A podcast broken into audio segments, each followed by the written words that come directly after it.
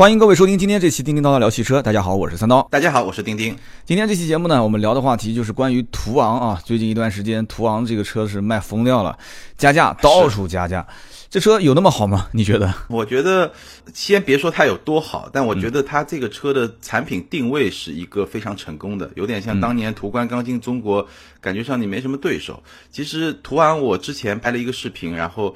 试了一个车，我试的那个二点五 T 的顶配的 V 六，我感觉上就是我一直在琢磨什么车会是它的竞争对手，但想了半天啊，真的觉得除了那款比较，对，除了那款比较老，然后是一款进口车的福特有个探险者在市场上也有，但那个车首先比较老，真的好多年了，然后呢，呃，又是一个进口车，价格啊各方面都没有什么太大的优势，所以回头来看这个途昂，就国产这个途昂，感觉上。好像你很难想到一个跟它很针锋相对的竞争对手，要么就比它贵很多，要么就比它小很多。是的，因为同级别当中，基本上你看啊，把几样东西加在一起，首先尺寸超过五米的这种 SUV，然后合资品牌的 SUV，然后最好是欧美系的，因为很多人你中国买车基本上全中国排名前三，一汽大众、上海大众、上海通用，对吧？是的。你在这三个系列里面去找的话，好像除了你刚刚讲的探险者，那么剩下来应该还有一个别克的这个昂克雷。就是勉勉强强算是这个竞争对手，但是这两个车子都卖的非常差。昂克雷基本上现在月销可能也就是几百台，肯定是破不了一千台。那可以说这个途昂真是随便卖卖了，但是这个红利期应该会比较短。我估计啊，途昂一上市，我现在了解的情况是什么？就是全国各地的 4S 店基本拿到手上的配额非常少，就是每一个月也就是十台车左右。就按照这样来算的话，这车加价是必然的。首先定价。呃，大家呼声比较高，就是一开始 MQB 这个平台最大的一个巨无霸车型，然后炒的也是比较热，这个二孩政策、七座车，然后这个大众哎各方面，上海比较会这种，上海大众比较喜欢做营销啊，就是比较成功。嗯，但是最终呢，导致于这车子一上市，货少，关注的人多，捧着钱要买的人多。其实你说多，我个人觉得跟以前途观的那种受众群体肯定是小得多得多得多。在这个情况下，那肯定的，对吧？那在这个情况下，因为我看了一下这个加价，这个车在四月份好像是五千多台吧，全国。对它本身放的量也不大，就是产能有限。如果它真的把量放开来，这车应该能卖到一个七八千，甚至于破万，应该问题也不大。我个人认为啊，没错。但是总总是总归是这样子，就是很麻烦。经销商其实也挺抱怨的，就是经销商觉得这车就算是加价，一年也加不了多少钱。你说能加多少钱？一个月就给你十台车，你加死了，你加五万一辆吧。现在基本上我看加的最多的也就是五万，加五万一辆，一个月也就多赚五十万，多赚五十万还被那么多人骂。是是特别有意思，嗯，这个车因为嗯怎么说呢？就刚才三刀也说嘛，就他一直宣传他是七座 SUV，然后呢，我其实试的时候最关注，首先第一个点就是这个，到底是不是一个真七座？因为我们现在好多说所谓的七座 SUV 吧，我们也聊过很多次了。其实哪怕是到汉兰达、到锐界这个级别，基本上我觉得更加客观的说法还是五加二。就是五座加二座，后面那个两座呢可以临时用一下。是的。然后我看途昂这个车呢，它倒真的算得上是真七座，有两个标准啊。第一个标准呢，我我一米七七嘛，差不多这么去坐，我把前面两排调好以后，第三排我可以最简单这么说，它的第三排的空间除了地板比较高之外，基本上就跟一辆 Polo 差不多。就它的地板会比 Polo 高，所以坐起来稍微不舒服一点，但腿部空间、头部空间就跟一辆 Polo 差不多大。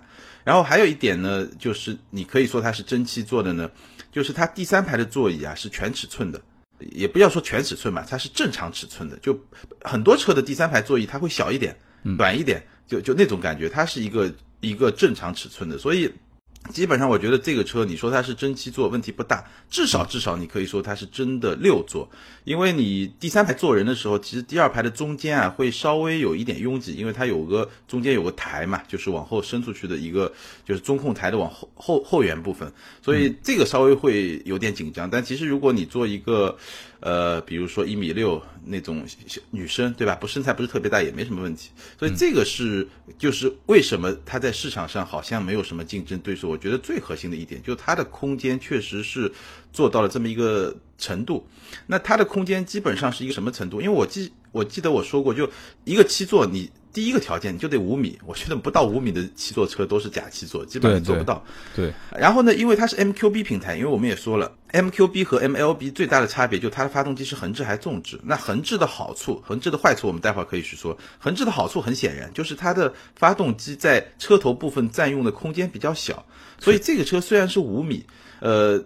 基本上你可以，如果他去比他的竞争对手，从豪华品牌来看啊，就比如说 G L E 啊、X 五啊这种车，但其实它的车内空间比这些车都大，它的车内空间基本上能够达到 G L S，就是比 G L E 再高一个级别，那个五米二、五米三那种纵置发动机的那种大型的 S U V 那么一个程度，所以这个我觉得也是可能它在市场上好像你找不到直接竞争一个很重要的原因。是的，现在七座 SUV，你要是提到卖的好的，无非就是有两辆车嘛，就是人家俗称叫双 B，就是两个大山在前面，就基本上其他的 品牌都跨不过去，一个汉兰达，一个锐界。呃，我的分析是这样的，就是你刚刚讲到空间，途昂其实这个车，我觉得跟汉兰达和锐界应该是不构成直接竞争关系，这一点我不知道你认不认可。对，完全是大一号的。你想汉兰达跟锐界基本都是四米八五、四米八七，这车子一上来就是五米零三九，就是两个车型放在一起，你只要到 4S 店。去逛一下，就有些人可能会有这样的心态，就是我要如果卖一个汉兰达或者买一个锐界，我可能预算大概二十五六万吧，对不对？现在其实讲加价，对对，讲加价，但是就是锐界其实已经有让价了，汉兰达现在基本上也就加装潢就是这这样一个行情。那么我看完最后，我发现途昂的低配的预算是三十出头，但是现在只是理论上啊，还是要加价的。有的人可能会 觉得说，我买一个。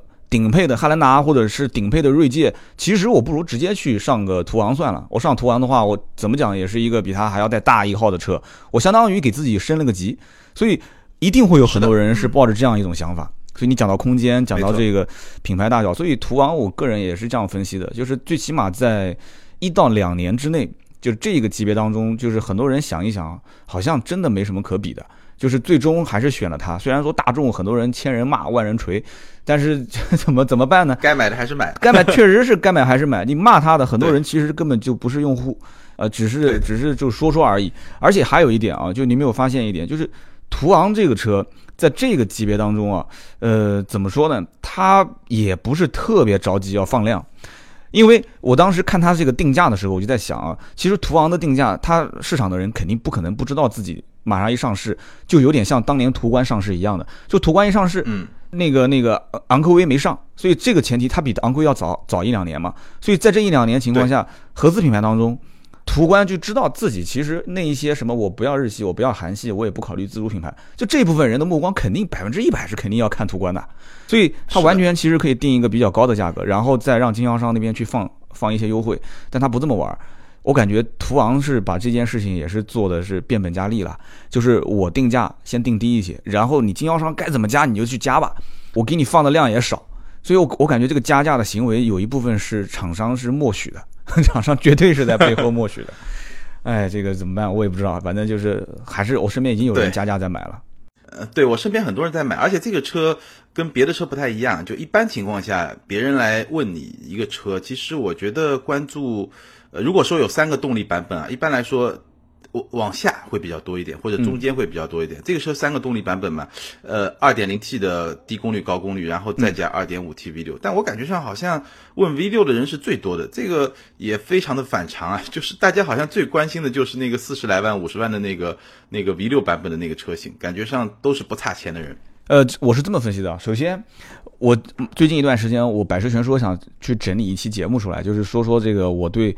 中大型 SUV 后期市场的一个分析，我的判断是什么？就是中大型 SUV 后期的这种整个市场是，我不是特别看好的。就是它这里面会出现两极分化，怎么去理解呢？就是说买一个五米往上走的这种，应该算是中大型，就应该算就是。标准中大型的，因为现在有些车，对吧？四米七、四米六七，它会标说我自己是中大型 SUV。但像这种已经过五米的，就是标标准准的了啊。这也没有什么学术界的一个什么几米之上、几米之下的标准判断，就是我们感官上来讲。但是这一点，我个人分析，我卖那么多年车的感觉是什么？就是五米往上的这种中大型 SUV 啊，大多数的客户群体的经济实力，包括使用人群，应该讲是。属于叫溢价购买人群，这个我不知道，这个我的自己的定义是不是很标准啊？什么意思呢？就是说我其实远远是可以开别的车贵很多很多的，这这种人群。但是呢，可能他出于什么考虑？就是比方说，真的是空间，以前开一个帕萨特。或者以前开个奥迪 A 四，那现在呢？我觉得说，我现在需要一个真的是七座，能满足家里面两个孩子或者三个孩子。然后我出去的时候呢，开一个这种车型，看上去更加有面子。因为现在在中国大环境还是车子越大越有面子啊，正常是这样的。哎，然后呢，SUV 他以前可能也没开过。他觉得说，我现在要是换个 SUV，你像我以前本身就是开合资品牌这些车，我现在换个什么途观啊，或者换一个什么这个日系的那些，他也不考虑了，就没什么可看的了。昂科威啊，他觉得就等于不换了，那不如就开以前自己的车了。但是看到这个车之后呢，他其实预算是非常充足的，因为他以前的车本身就是二十来万的车，那么现在他换这个车就基本上可以直接上四十往上走，而且这一部分人相对来讲，他可能对于。呃，奥迪、宝马、奔驰有的可能本身就是车主，有些人可能他根本不在意，他现在就不需要用车子的品牌来证明什么东西。所以，2.5T 的车型在市面上现在加价的幅度比 2.0T 的还要多，你可以去看一下行情，真的是这样子的。假设我家里比如说要配个两辆车，我要找个 SUV，那我觉得这个车真的是可以考虑的。就对某些家庭来说，如果你家里真的有两个孩子，你有时候。需要用到第三排座椅的话，你想一想，就很多人可能，呃，小的那辆车，那辆轿车啊，怎么本身就已经是 BBA 了，对吧？那你要买一个真正的这种中大型或者已经接近大型的 SUV 了，你要么就花个一百多万去买个 GLS 这种，对吧？你奥迪、宝马基本上就没有这个车，只有奔驰的 GLS 有，对吧？你要么如果说我觉得哎五十万能接受，对那些人来说，就像你说的，他买个五十万买个这个像途昂这种 V 六，可能可能。这个价格的感觉啊，没有那么敏感，说我一定就差三万五万就不就不想要这个车，因为它可可替代的产品其实很少。没有啊，很多人不是拿它跟 Q 七比嘛，就不就说这是个挂着大众标的 Q 七吗？大好多。Q 七首先国内有进七座版吗？我嗯印象不是很深啊，就就算有七座版，因为 Q 七的七座版我比较了解，因为我哥在美国他就买了一个 Q 七的七座版，那个那个后面两个座位其实很小，Q 七因为跟途锐是一个平台嘛，它是 MLB，就是我刚才说的嘛，它其实呃你别看。可能长车身长度差不多，但是因为平台结构的关系，它其实车内空间是远远没有这个车大的。所以 Q 七其实本质上还是一个五加二，就跟 X 五一样，就它本质上还是一个五加二，它不是一个真七座。所以你如果你真的要七座，比如说有些家庭第三排想放个儿童座椅啊，然后有个大人陪伴，那 Q 七其实是不行的。嗯，其实这个车子在七座这个卖点上来讲，又是个欧美车，然后是的，再加上它的定价还是有一定优势。但是关键问题是，呃，有些人也会纠结。你说一个四个环，一个是一个环，一个环和四个环，而且那个四个环虽然是个二点零 T，有些人其实人啊买东西就是这样，想一想啊，就两边都有理，两边但是呢都都有它的缺陷。你说花那么多钱，结果买个二点零 T 的车，就是讲 Q 七啊。对的。但是呢，开了开，感觉动力好像也基本上都够用。够用。毕竟是个奥迪豪华品牌。对。然后再看看大众，其实途昂这个车，我个人评价就是还有一点，二点五 T，因为你试的是顶配，你去看看二点零 T 的那个车子的内饰，你就会发现差别还是蛮大的，很大。不仅仅是这个整个的内饰的，包括座椅。所以二点五 T 的顶配这个车型，别人会觉得说钱本身也花了。对，拉开车门，结果感觉也就这个车看上去跟外形是比较搭。我相信，如果真的有人去看过途昂这个车的话，你看 2.5T 顶配，你再看 2.0T 最低配那个三十万出头的，你会发现简直不能看。所以三十万都花了。买个这个东西，就是这车现在也就在中国跟这个北美市场在在在两边销售嘛，对吧？北美现在是叫叫你怎么读来着？叫 A 开头的，对对艾特拉斯好像是，对艾特艾泽拉斯是吧？对艾特拉斯。如果如果这样子去看的话，很多人会比较难以接受，因为中国老百姓会觉得说，我三十万往上，我得到的东西应该是什么？就是首先，呃，可以买到豪华品牌的一些轿车了，对吧？嗯。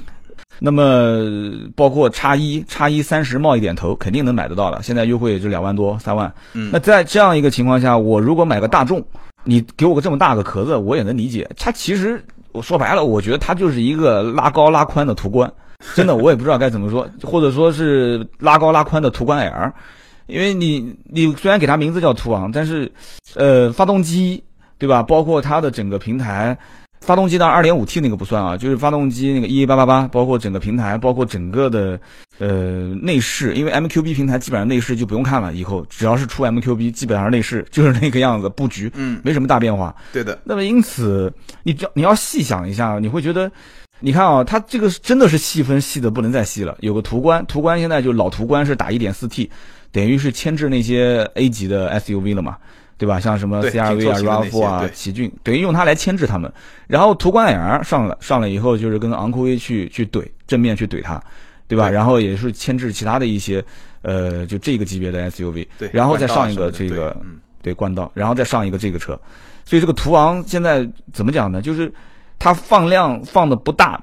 其实我觉得两方面，一方面也是让经销商先前期多赚点钱，虽然说经销商拿不到货赚这点钱他也不开心，但是后期他一旦放量，这就是我们后面我节目里面想讲的，就是这个车肯定掉价，我我绝对不相信这车后期一直是这样的价，哪怕原价卖我都不相信，真的，你觉得会将来这车一直挺到这个价格卖吗？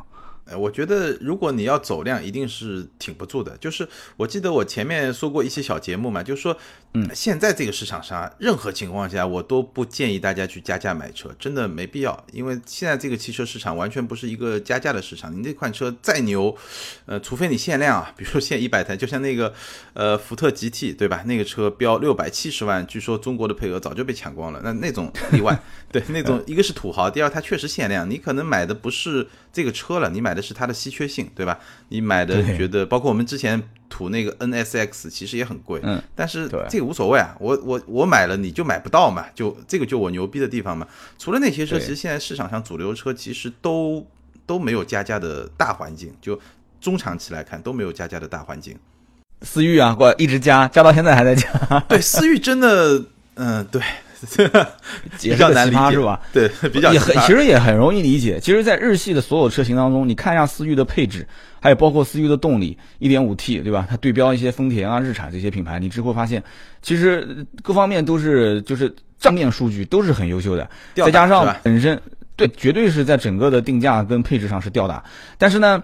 它的整个的产能，对吧？你知道的，这个武汉工厂，它嗯，据说是连东风就是工厂里面生产线都停下来给他去用了。对，都在这个情况下，对，接了好多人，三千还四千工人到东风本田去生产。对，然后在这个前提条件下，才勉勉强强。而且我曾经节目里面算过一笔账嘛，就是他现在的经销商的订单，就是从我去年开始算的，就是从今年一月份开始，每家店不接订单。连连续延伸到三月份，就今年三月份，这个店里面的订单才勉勉强强能把前面消化完，就这么夸张。所以你让他再接订单，他肯定是要加钱嘛。所以途昂，我觉得是有一个问题点是这样的，就是说他先看经销商去接多少张订单。如果现在大肆的你去经销商店里面去问说这车我能不能不加钱先接订订单，你知不知道其实很多加价车它是可以不加钱接订单的。嗯，就是这叫蓄水订单。蓄水订单是什么意思呢？就是说，对没有时间。就你是不是喜欢这个车？喜欢好，你是不是不想不想加钱？我真不想加钱，行，我也接。但接完之后呢，这个单子就摆那个地方，没有时间，货到提车。那你也没办法找他，你问他大概是什么时间，他会告诉你，就可能六个月左右吧。左就是一二三四五，右就是 七八九十，就没有没有界限。在这个前提条件下，我们以前也干过这个事情。奥迪 Q 五当年刚上的时候，应该是一零年前后，就是一开始前三个月是。不接不加价订单，因为那个时候很狂啊！那刚价刚上市嘛，大家全都是过来买，十个人进店，九个人问 Q 五，九个人问 Q 五，八个人问白色，真的是这样的，就是白颜色的 Q 五的技术跟舒适这两个配置，几乎来的人全是问这两个配置的，就是几乎我看 Q 五，你是不是看技术型的？对，你是不是看白色的？是，哎，你怎么知道的？就就几乎你掐指一算都能算出来。那么在这个情况下，那你不用问了，这个价格一定是卖最贵的，加五万现金不带还价的。那个时候，基本你要如果说说我不想加钱，我我先我求着你给你钱，你收我定金行不行？不行，就那么狂。前三个月基本上都不行，然后三个月左右往后走，就先接那些就是可以接受提车时间不定，但是不加钱的，就都这么玩。所以这个是就是是挺那个的，是挺不好的。是，但没办法，就是它量少。而且在中国，大多数人他还是认大众品牌，没办法，就你怎么骂他都没有用。你告诉他，你就说这车就是价高价宽的一个途观，途观现在一点四 T 都卖那么便宜了，对吧？你就为了一个壳子，为了一个二点零 T 的这个，基本上都是通用的一些技术啊，就是非常大众家族里面都能看得见的一些技术，你何苦花那么多钱呢？没有用，拦不住，还是有人买。对，就是要大嘛，对吧？就是要大，这个没办法。对，而且本身就是个工具车。我刚刚前面不是也在说嘛，就是国外在北美，可能很多人觉得工具车它价老美国本身卖车也便宜，老外觉得说我买个工具车这个价格挺合适的，对吧？横向比较一下，就是性价比还行。但在中国，它就变味儿了嘛，就是它不是说是工具车了，他会觉得这是一个有面子的车，这是一辆大众。我开个大众，我跟你开那些日韩的不一样。嗯，其实大众的设计非常家族脸谱化嘛，它但它这款车其实跟大众家族普遍的脸谱化是不太一样的。你一眼看就感觉上感觉上不太一样，然后你就感觉特别特别怎么说呢，虎头虎脑的 那那那种感觉。我不知道你是喜欢不喜欢，反正我我微博的朋友圈里面，我基本上觉得喜欢和不喜欢都比较比较两极分化的这么一个一个反应。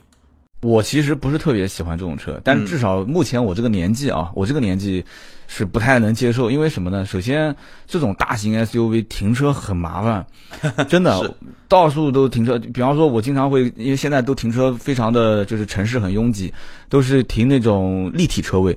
你知道，像这种五米而且车宽又特别宽的，停那种。立体车库是一个非常痛苦的事情，两边轮胎几乎就是挤在上面了，就一公分吧，估计也就是，就没有一点技术，你根本很难停进去。是的，而且你停进去之后，你其实也是挺担心的，那个上面的顶也基本上顶在上面，侧面也是是挤着的，所以我就很担心，万一要是刮着蹭着了。然后很多人住在一些如果是老小区的话，也很麻烦。新小区吧，立体车库又难停；老小区吧，停车位本身就紧张。所以这种，我我记得以前我开那个 Q 七那个时候试驾车，我回家的时候，我停车就是噩梦，真的是噩梦。但现在好了嘛，现在我这个有有有自己的一个露天停车位，那我要是去我妈妈家，那基本上就是很痛苦很痛苦。而且我妈的小区在最里面，就是你得要绕，这是小区的巷子又很窄，而且你绕的过程中，对面迎头来一辆车，哇，那就是真的很痛苦的一件事情了。你说我不让他，他说我素质差，我要让他吧。让不了，你知道那么大个车往后倒，让不了。嗯，对。然后我开我老婆小丰田，那就是真的是就像一个小鱼在水里面游一样的，就很方便。嗯。然后这个时候我们可以聊一个，就是一个点，就是豪华品牌这里面包括你可能刚刚提到是跟它差不多大小的，但真正你要看定价啊，像奔驰的 G R C、奥迪的 Q 五，包括你像呃宝马叉一，这放一边不说啊，有一辆车就是凯迪拉克的叉 T 五，叉 T 五现在优惠幅度也非常大，然后呢空间也很大。但是呢，它不是七座的。但你觉得，就这这几个车当中，互相的竞争关系有有那么激烈吗？就有没有一些人？我觉得跟他来说的竞争关系其实不太激烈。我觉得，呃，我不知道，可能每个地方就不同的消费习惯。就你把这个车当做什么来用？因为我在那个时候，我身边问我这个车的人啊，其实大部分人是什么样的人呢？大部分人是就跟我们一样，家里有一辆 BBA 了，或者说有一辆豪华品牌的车了。或者是一辆 B 级车轿车是吧？对，但而且这个往往都是往往都是豪华品牌，还不是一般的 B 级车。就是很多很多人买这个车是什么呢？就买这个车他已经不不那么在乎品牌了，因为我反正家里有一辆奔驰、宝马了嘛。就是，但我我可能需要一辆大车。就是有些人可能真的是因为有两个孩子，有些人可能就觉得我呃出去旅行这个大车放东西方便嘛，坐满七个人还能放点行李，就真的就是就可能。呃，我身边啊，就像我咨询这个车的人，大部分是这种人，就是他可能对这个空间的需求很明确，然后他对品牌的需求呢，首先大众也不算差，其实他对品牌需求不是那么强烈。我总结一句话是这样的，就是说买这个车的人一定是什么？就是他是首先有非常充足的购买预算、购买力，然后呢，这哥们儿又特别想要一个七座车，但是呢，他觉得 MPV 又。感觉很奇怪，家里面如果停车位停一个 MPV，我天天出去，他可能是做生意的，像司机，哎，对。然后呢，我又不可能去雇个司机，所以就买一个 SUV 七座的，又是大众这个品牌，又符合它的这种整个的社会上的社交符号的定位，哎，是的，正好就符合这样的一款车型，就就就适合了嘛。那我倒觉得啊，你有没有想过，这个车短时间内没有什么在欧美系的呃这种国产定价又比较低的竞争对对手，最有可能最快的。去跟他去对这个市场的，就是正面去对这个市场的，你觉得有没有可能就是福特的探险者国产化？呃，我觉得反正现在没有听到消息，就是这个那福特那个车会怎么样。但我觉得既然现在我们没有听到消息，那基本上一年到两年之内，大家就别指望那个车会国产了，应该很难。是的，如果要是国产，然后把价格定到三十多万，然后来一个二二点三 T，一个三点五 T，哇，那这三点五 T 定价跟这个途昂的二点五 T 差不多，对吧？二点三 T 定价跟二点零 T 差不多，那这就有的玩了嘛，对不对？两个人就互相怼了。对，二点三 T 那个还有可能，三点五 T 那个我觉得可能有点难。然后我觉得我们我们就我可以从产品的层面啊讲讲，比如说。比如说途锐吧，就途昂和途锐，它的差别到底在什么地方？很多人觉得我有一个这么大的途昂，我为什么还要去买个途锐呢？本身途锐现在卖的不太好，嗯，那其实差别还是有的。就是我们虽然说了它大，说了一堆好的，对吧？当然也说了它，比如说中低配车型内饰不怎么样。因为我看了一下最低配，就那个入门版确实是挺栽的，就看上去就内饰皮也用的很少嘛，对吧？然后说途锐啊，其实这个 MQB 和 MLB 啊，我相信很多。呃，朋友可能不在乎，就我们也说了很多，就很多用户其实不在乎这个。但是呢，你说差别有吗？还是有的，还是而且是比较明显的。就比如说第一点，呃，从越野性的角度来说，虽然很多人不拿这个车去越野，但是你真的要从越野性的角度来说，呃，MQB 你对它最好不要有太高的预期，就你别把它当一个能够干脏活累活的 SUV，它基本上还是一个大部分时间在城里面。当然，如果你去走一些。烂路这些是没问题的，但越野就别基本上就别去想了。是的。第二呢，其实如果你对驾驶感受特别挑剔的人啊，我其实觉得这个车有一点点瑕疵。怎么说呢？它经过一些大的呃一些颠簸路段的时候，其实它的就整个底盘的回回正呢会比较多，就反回弹会比较多，不像其实途观 L 就比它好。途观 L 比如说砰过去。一下就直接恢复正常了。这个途昂过去以后，砰一下，可能不不不不，会有那么三四次的这种回弹，然后才恢复正常。那我的判断基本上就是，M MQB 这个平台啊，它已经把它做到极限了。就这个平台的底盘悬架用来支撑那么大一个车，其实已经有点，基本上我觉得就在，对，有一点点力不从心，或者说就在这个边缘地带，也也就能撑那么多了。就你要再往再再再往上面做，那就肯定就不行了。当然。嗯，这个看你怎么想啊。如果你一直在走烂路，如果你是个煤老板，对吧？你经常要去那些地方，那你可以体验一下，到底它能做到怎么样？我觉得跟跟路虎啊那些比，其实差距还还是比较明显的。那如果说你的使用场景就在城里面，或者就在高速公路上那些旅行，那其实也没什么问题了。这个也是大众做这个产品定位，我觉得比较聪明的地方。对，其实怎么说呢？就市场上各有各的一些需求点，而大众其实是在所有的品牌当中去满足各种不同的需求点，细分市场做的，目前来讲，应该说是，呃，怎么讲呢？不能说是做最好，但是是耕耘的最细的一个品牌。现在基本上是的，南北大众两家。可以说把这个市场的所有的竞争对手都罗列了一遍，然后用不同的车型去怼各种其他品牌的一些车，最终这个钱赚的啊，就是作为这个大众的，就是德国的厂家来讲的话，大众这两年缺钱，对吧？很容易理解，缺钱，因为本身排放门的事件，再加上这几年一直都是亏损嘛，那么它一定得有个产品得去赚钱，这很容易理解。这个其实就是用来赚钱的，这个。